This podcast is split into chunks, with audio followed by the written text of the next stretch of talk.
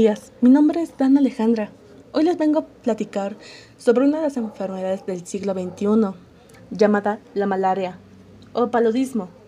El paludismo o malaria es una enfermedad provocada por un parásito plasmodium, un parásito unicelular que se transmite a través de una picadura de mosquitos infectados hembra del género Anopheles.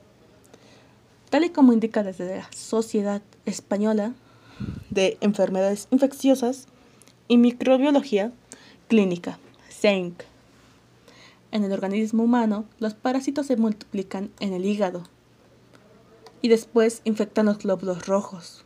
Si no se trata, el paludismo puede poner en peligro la vida del paciente en poco tiempo, pues ya que altera el aporte de sangre a órganos vitales y genera un estado tóxico generalizado.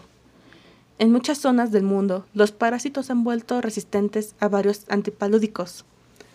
Esta infección es una de las enfermedades más antiguas, ya que existen datos que sugieren su presencia en el hombre prehistórico, ya que se describe que en papiros egipcios, en mitos chinos, se define como la acción conjunta de tres demonios, uno con un martillo, símbolo de la cefalea, otro con un cubo de agua helada, representativo a los escalofríos, y otro con un horno ardiente, que sería la fiebre. Síntomas. Los primeros síntomas que representa una persona infectada no se distinguen de una enfermedad viral leve. Fiebre leve e intermitente, dolor de cabeza, dolor muscular, escalofríos, vómitos y síntomas gripales. En caso de estos síntomas, no se traten, la enfermedad puede evolucionar y provocar complicaciones graves, y en algunas ocasiones la muerte. Las manifestaciones de la enfermedad aparecen transcurriendo siete días de la picadura del mosquito. Lo habitual es que aparezca entre el día 10 y el día 15. Desde la SENC recomienda que los viajeros que presenten fiebre en los tres meses posteriores a una posible exposición lo consideren como una emergencia médica y acudan inmediatamente al médico para realizar un reconocimiento. Cifras a nivel mundial.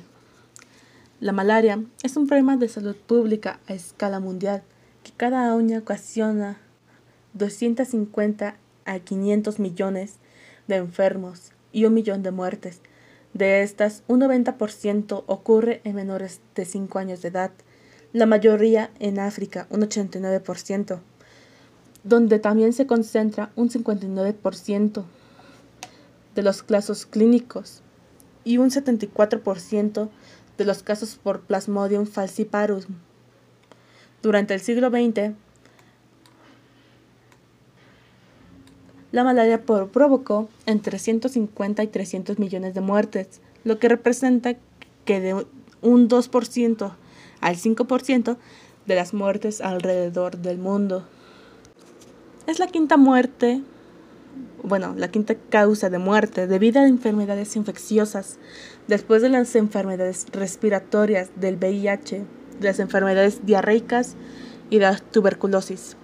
En el mundo, cerca de 3 mil millones de habitantes se encuentra un riesgo de contraer paludismo, con la mayor afectación en regiones tropicales y pobres.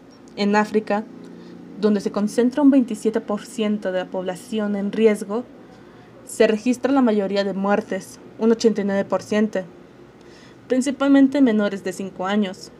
Por otro lado, el paludismo está asociado a la muerte materna, aproximadamente de 10.000 muertes, de 400.000 casos cada año.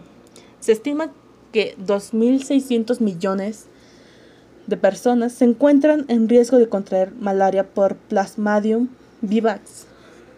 El sur y el este de Asia concentran un 52% del total de casos por Plasmodium vivax.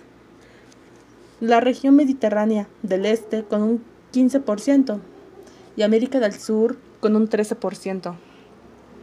El control de la malaria se enfoca en reducir las oportunidades para los participantes en la transmisión, los vectores, los parásitos y los reservorios de la infección en humanos.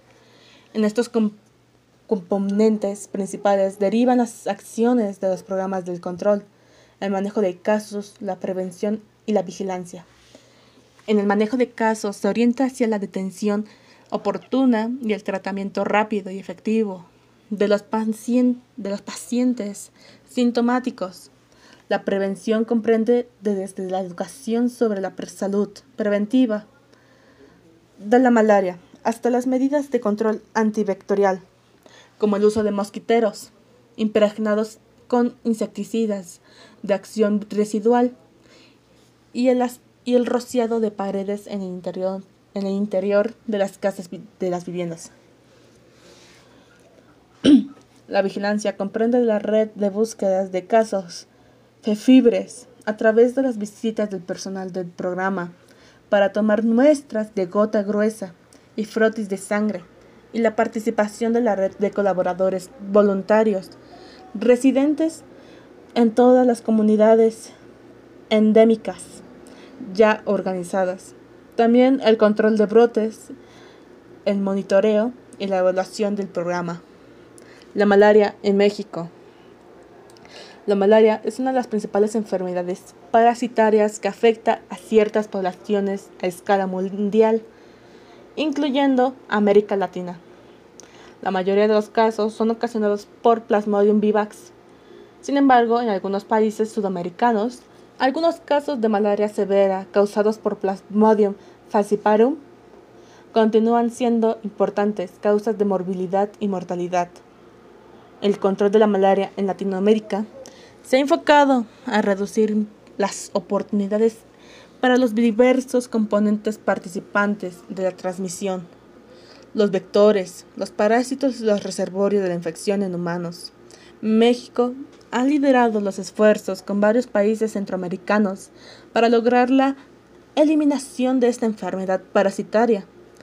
En esta revisión se presentan los avances logrados hasta el momento y los futuros retos para lograr la eliminación de esta enfermedad infecciosa. Gracias.